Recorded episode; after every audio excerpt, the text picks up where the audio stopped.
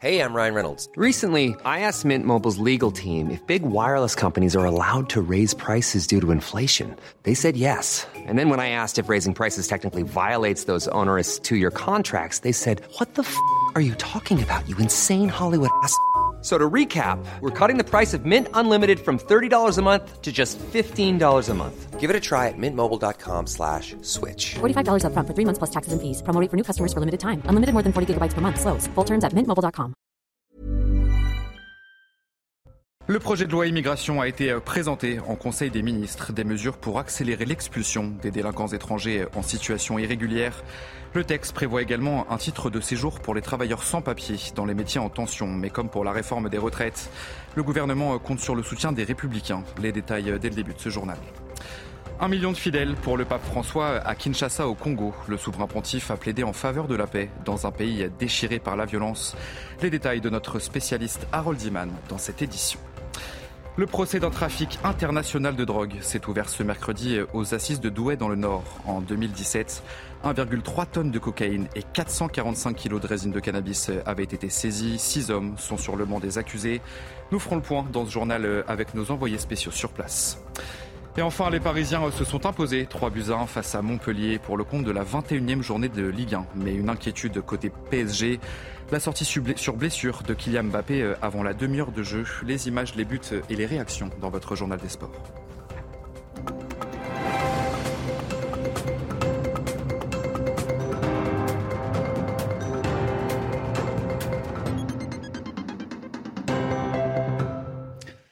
Bonsoir à tous, je suis très heureux de vous retrouver pour l'édition de la nuit. Le projet de loi immigration a donc été présenté en Conseil des ministres ce mercredi. Il prévoit notamment la création d'un titre de séjour pour les travailleurs sans papier dans les métiers en tension, ainsi que l'accélération de l'expulsion des délinquants étrangers. Le gouvernement compte sur le soutien des républicains pour faire passer le projet de loi, mais comme pour la réforme des retraites, les débats s'annoncent agités au Parlement. On voit tout ça avec Valentine Leboeuf. L'objectif du gouvernement est défini par Gérald Darmanin, accélérer l'expulsion des étrangers en situation irrégulière. Il ne s'agit pas d'être contre l'immigration ou pour l'immigration, mais de pouvoir contrôler l'immigration et quelles armes administratives, juridiques nous mettons en place pour à la fois accueillir, pour reconduire et pour intégrer les personnes qui, depuis toujours, viennent dans notre pays pour pouvoir vivre. Première arme administrative et juridique, la création d'un titre de séjour pour les travailleurs sans papier dans les métiers en tension. C'est la mesure phare de ce projet de loi. Elle vise à recruter dans les secteurs en pénurie de main-d'œuvre comme la restauration ou le bâtiment. Si beaucoup d'entreprises y sont favorables, la droite s'oppose à cette mesure et dénonce une régularisation massive. Autre mesure rejetée par les républicains, celle permettant aux demandeurs d'asile de travailler dès leur arrivée sur le sol français. Le gouvernement souhaite aussi l'accélération des procédures d'examen des demandes d'asile. Le but est de les réduire à six mois contre un an en moyenne actuellement. Pour la droite, ces mesures ne permettent pas de maîtriser l'immigration. Le ministre de l'Intérieur s'est dit ouvert au dialogue. Il a besoin du soutien des LR pour faire adopter le texte. Et vous venez juste de le voir, le projet de loi prévoit notamment de délivrer un titre de séjour d'un an aux étrangers qui travaillent dans un secteur en tension. Une avancée très attendue par certains employeurs, notamment dans le milieu de la restauration, qui peine à recruter. Nous sommes allés à la rencontre d'un restaurateur qui souhaite régulariser deux de ses employés, Jeanne Cancard et Fabrice Elsner. Au revoir mesdames, au revoir monsieur. Merci pour tout, c'était très bon. Stéphane Malchaud est le responsable de cette brasserie parisienne. Sous ses ordres, près de 50 employés, dont certains sont en attente de régularisation. C'est le cas d'Amadou. En 2018, il s'est présenté ici pour un poste de blanchisseur avec les papiers d'identité d'un autre. Le papier d'un ami, mais c'est pas gratuit. À la fin du mois, lui aussi, il prend. Vous l'avez payé? Bah oui. Hein. On paye combien pour ça? Enfin, ça, ça c'est entre nous. Hein. Je ne peux pas dire ça. Son patron, Stéphane Malchaud, affirme qu'il a entamé les procédures de régularisation pour son employé dès qu'il a eu connaissance de sa situation. Pour ce maître restaurateur, la main-d'œuvre étrangère est une nécessité dans son secteur d'activité. C'est souvent après qu'on se rend compte que c'est pas la bonne identité, mais entre-temps, c'est quelqu'un qui a fait ses preuves, c'est quelqu'un qui est assidu et qui travaille bien. Dès qu'il y a quelqu'un qui se présente, bah, je le prends tout de suite. Parce que j'en ai besoin là maintenant tout de suite. Sinon, je vais faire travailler mes salariés maison sur leurs jours de repos, en heures supplémentaires, etc. Si le projet de loi du gouvernement est adopté, Amadou et son collègue Ibrahima pourront obtenir un titre de séjour valide pendant un an. Dans le reste de l'actualité, une majorité de Français favorables à un référendum sur la réforme des retraites. Près de 7 Français sur 10 sont pour. Vous le voyez à l'antenne, 69% exactement, 31% sont contre. C'est le résultat de notre dernier sondage CSA pour CNews. On va écouter l'analyse de Julie Gaillot. Elle est membre de l'Institut de sondage CSA. Quand on vous demande est-ce que vous avez envie qu'on vous demande votre opinion, les Français répondent oui. Mais là, le chiffre, est quand même particulièrement élevé, comme vous l'avez souligné vous-même. 69% des Français réclament la tenue de ce référendum. À titre de comparaison, quand on leur pose la question sur un référendum sur l'immigration, ils ne sont plus que, entre guillemets, 62% à réclamer un référendum sur l'immigration. C'est beaucoup, mais vous voyez que c'est nettement élevé quand il s'agit de la réforme sur les retraites. On voit bien qu'ils ont très envie de s'exprimer sur le sujet. À l'issue du Conseil des ministres, Olivier Véran s'est exprimé sur cette réforme des retraites et le porte-parole du gouvernement s'en est pris aux députés de l'opposition. Alors de quoi ces députés ont-ils peur? Est-ce qu'ils ont peur que du débat sur le fond émergent des consensus? Que ce débat vienne éclairer les Français, lever des malentendus, parfois tordre le cou à certaines contre-vérités colportées par des extrêmes? À moins qu'ils se trouvent en fâcheuse position au moment de défendre ce qu'ils appellent leur contre-projet, un contre-projet irresponsable, chimérique, et qui, et qui voudrait faire croire qu'il serait possible de partir à la retraite dès 60 ans, sans autre solution de financement que l'explosion des impôts et de la dette. L'examen en commission du projet de réforme des retraites s'est terminé ce mercredi à l'Assemblée nationale. Les députés ne sont pas parvenus à étudier l'ensemble du texte. François Ruffin, député LFI, a assuré que l'opposition était mobilisée pour soutenir un rejet populaire. Nous sommes l'opposition à l'Assemblée nationale. Qu'est-ce qu'on fait? On s'oppose. Et on vient dire, en écho à tous ces Français, ben nous aussi, nous non plus, nous ne voulons pas de cette réforme. Ils ont beau habiller la mariée, nous mettre du compte de pénibilité, nous mettre de l'index senior, euh, il nous manque un numéro vert là-dedans. Ils ont beau habiller ça. Les Français ont compris que c'est deux ans ferme que c'est deux ans de plus. Et depuis, ils ne cessent de dire non, non, non, non. Eh bien, nous sommes là pour être un écho à ce non populaire vaste que le président de la République doit entendre. Actualité internationale, deuxième journée pour le pape François en République démocratique du Congo. À Kinshasa, plus d'un million de personnes se sont rassemblées pour une messe. Le souverain pontife a plaidé en faveur de la paix dans un pays déchiré par la violence. Les détails avec notre spécialiste Harold Diman.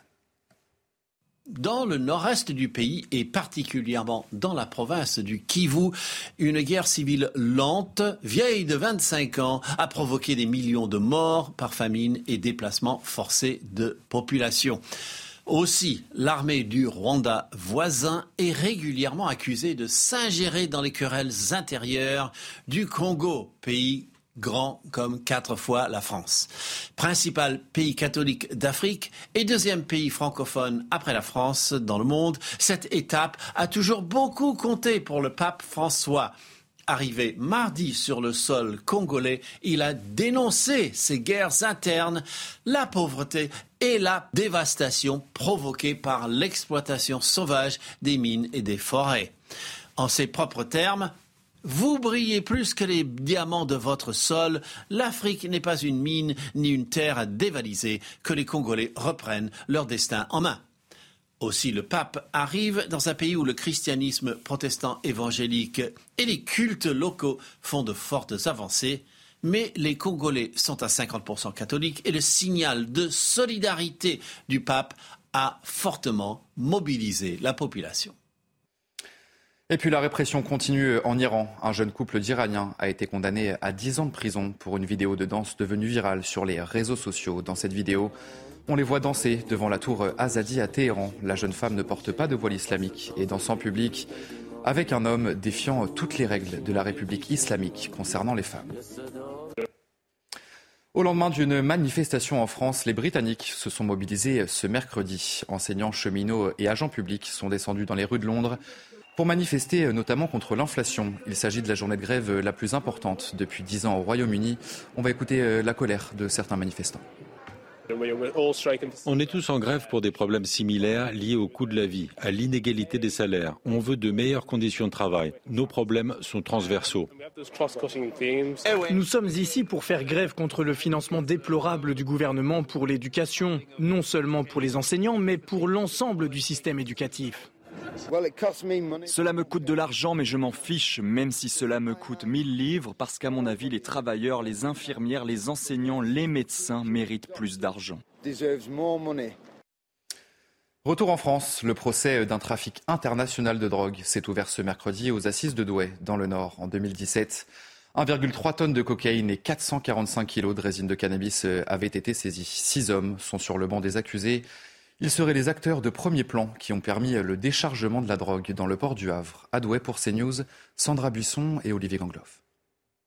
100, 200, 400 kilos, la drogue était cachée dans des sacs de sport eux-mêmes dissimulés dans des containers de cargaison tout à fait légales de cacao, de protéines animales ou de matériel agricole. Dans cette enquête, la police judiciaire a saisi une tonne 3 de cocaïne et près d'une demi-tonne de cannabis. Pour l'accusation, ce sont les six accusés qui devaient faire sortir la cocaïne du port, notamment en trouvant des complices parmi les ouvriers du port du Havre. Dans le box, il y a par exemple Mohamed M, 31 ans surnommé euh, Crayon, le gestionnaire des sorties de stupéfiants, selon l'accusation, avec deux de ses co-accusés. Lui reconnaît certains faits, comme avoir touché 100 euh, 000 euros pour trouver un chauffeur de grue permettant de bouger un des containers concernés. Comparaissant libre de son côté, lui, Louis B répond selon l'accusation au surnom euh, Doudou et serait l'intermédiaire incontournable pour recruter les équipes sortant la drogue du port. Lui nie toute implication dans les faits et devra expliquer notamment son train de vie démesuré et un million d'euros de patrimoine alors qu'il vit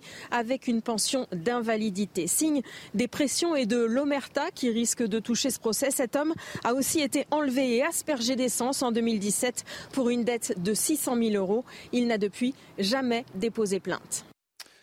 Le port du Havre est devenu la principale porte d'entrée de la cocaïne en France. L'implantation de ce trafic a de très lourdes conséquences et les autorités s'inquiètent alors comment la drogue arrive-t-elle en France? D'où vient-elle? Et comment les dealers parviennent-ils à empêcher les forces de l'ordre de la saisir? On voit tout ça avec ce sujet signé Sandra Buisson.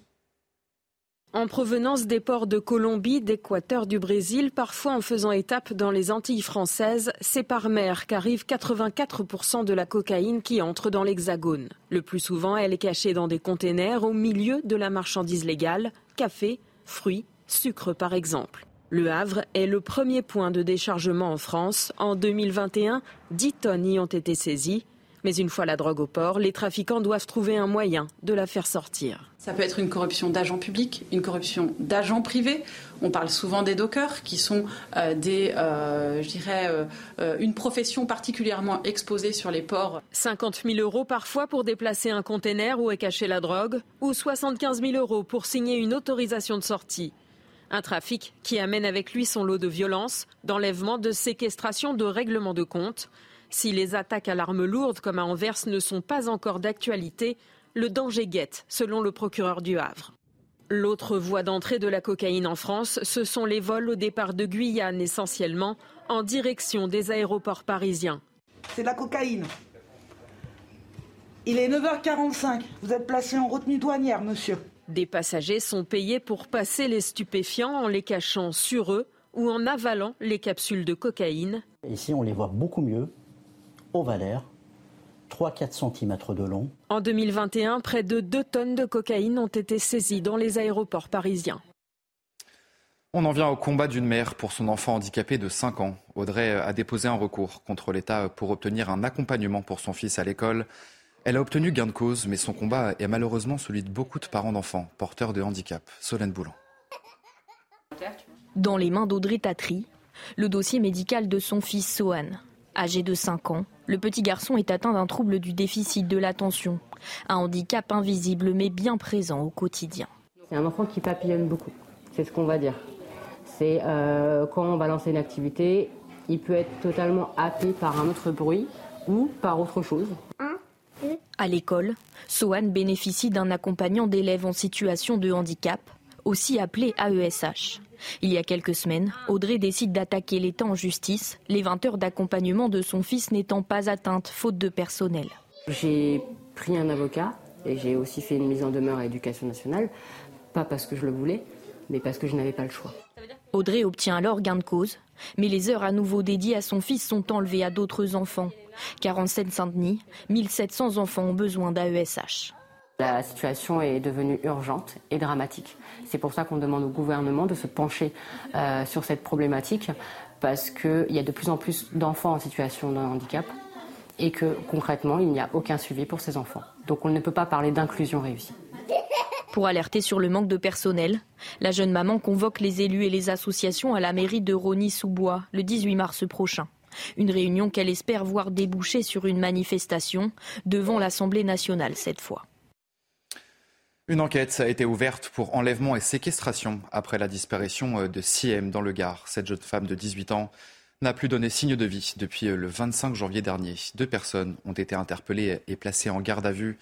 Il s'agit d'un homme d'une quarantaine d'années et de son ex-compagne. Ils sont soupçonnés d'être impliqués dans la disparition de la jeune femme. Écoutez ce témoignage, celui d'une voisine de la famille de Siem. C'est quelque chose de grave dans notre petite ville qu'il arrive une chose comme ça et euh, je suis choquée, hein, franchement. Et puis voilà, quoi, c'est des gens qu'on connaît beaucoup, euh, que tout le monde les connaît à la Grande Combe, c'est des gens qui n'ont jamais eu de soucis, c'est des gens bien, quoi. Euh, même la petite, et puis là, d'un coup, qui disparaît comme ça, euh, nous, on est choqués, la population Grand Combienne est choquée de ce qui se passe.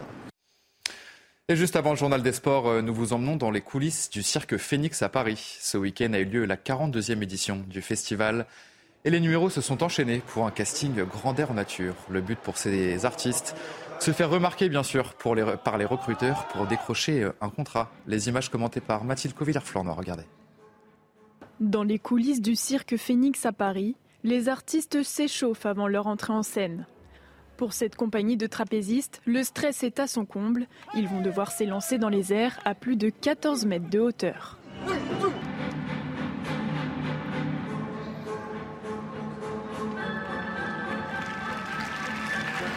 Contorsionnistes, acrobates, jongleurs ou encore trapézistes, tous sont venus pour une chose, faire rêver.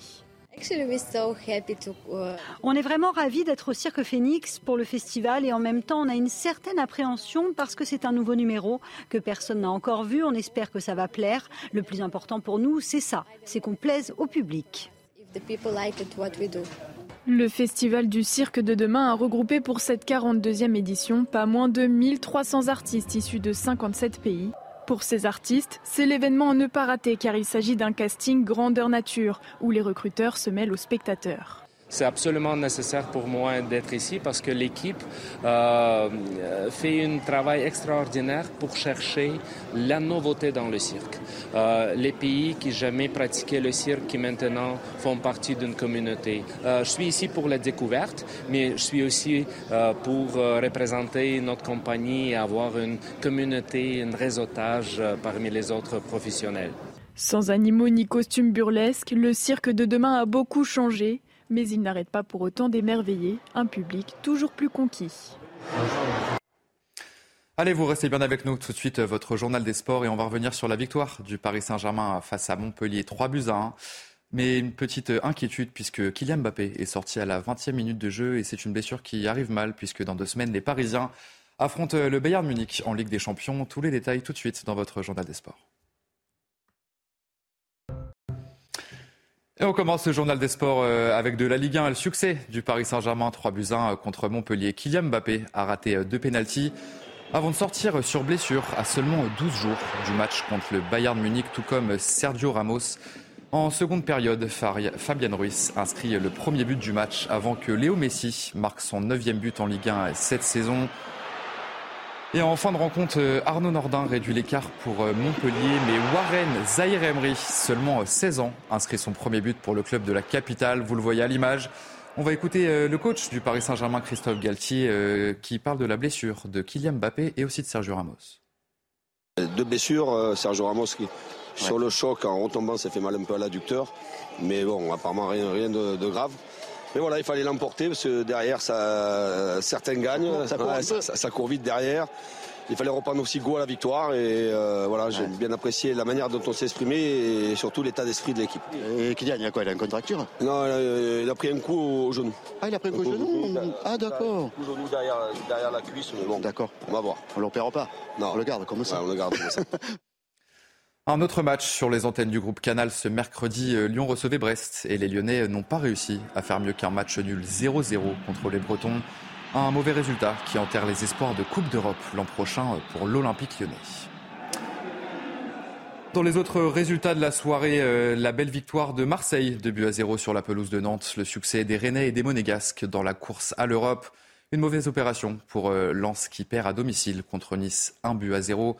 Et un record pour Angers qui perd son 13e match d'affilée, c'était contre Ajaccio. Au classement, regarde ce que ça donne. Le PSG reste leader avec un nouveau dauphin, c'est l'Olympique de Marseille. Nice, avec sa victoire, remonte à la huitième place. Lyon n'avance toujours pas et reste dixième de ce classement de Ligue 1. Et puis dans la zone rouge, Angers se rapproche un petit peu plus de la Ligue 2. On termine ce journal des sports avec du rugby. Le 15 de France commence le tournoi. Destination euh, dimanche à Rome, ça sera contre l'Italie. Et les hommes de Fabien Galtier restent sur 13 victoires de rang euh, et peuvent rêver au record de 18 victoires co-détenues euh, par l'Angleterre et la Nouvelle-Zélande. Mais Anthony Gelonche, troisième ligne LL, de, se méfie de l'Italie. On va l'écouter. Ça peut être un, piège parce que tout le monde nous dit favori, mais, il faut, faut pas rabaisser cette équipe d'Italie qui, qui vraiment sont en, sont en confiance en ce, en ce, moment, comme j'ai pu le dire. Et, euh, on sait très bien ce qu'ils vont nous proposer beaucoup de combats. Et puis même derrière, maintenant, on, voit qu'ils jouent bien au ballon. Hein, et donc euh, très dangereux et faire attention. Allez, dans un instant, euh, un prochain journal sur CNews. Euh, nous reviendrons sur le projet de loi immigration euh, présenté en Conseil des ministres ce mercredi. Des mesures pour accélérer l'expulsion des délinquants étrangers en situation irrégulière. On en parle dans notre prochain journal. Une très belle nuit à tous. Retrouvez tous nos programmes et plus sur cnews.fr.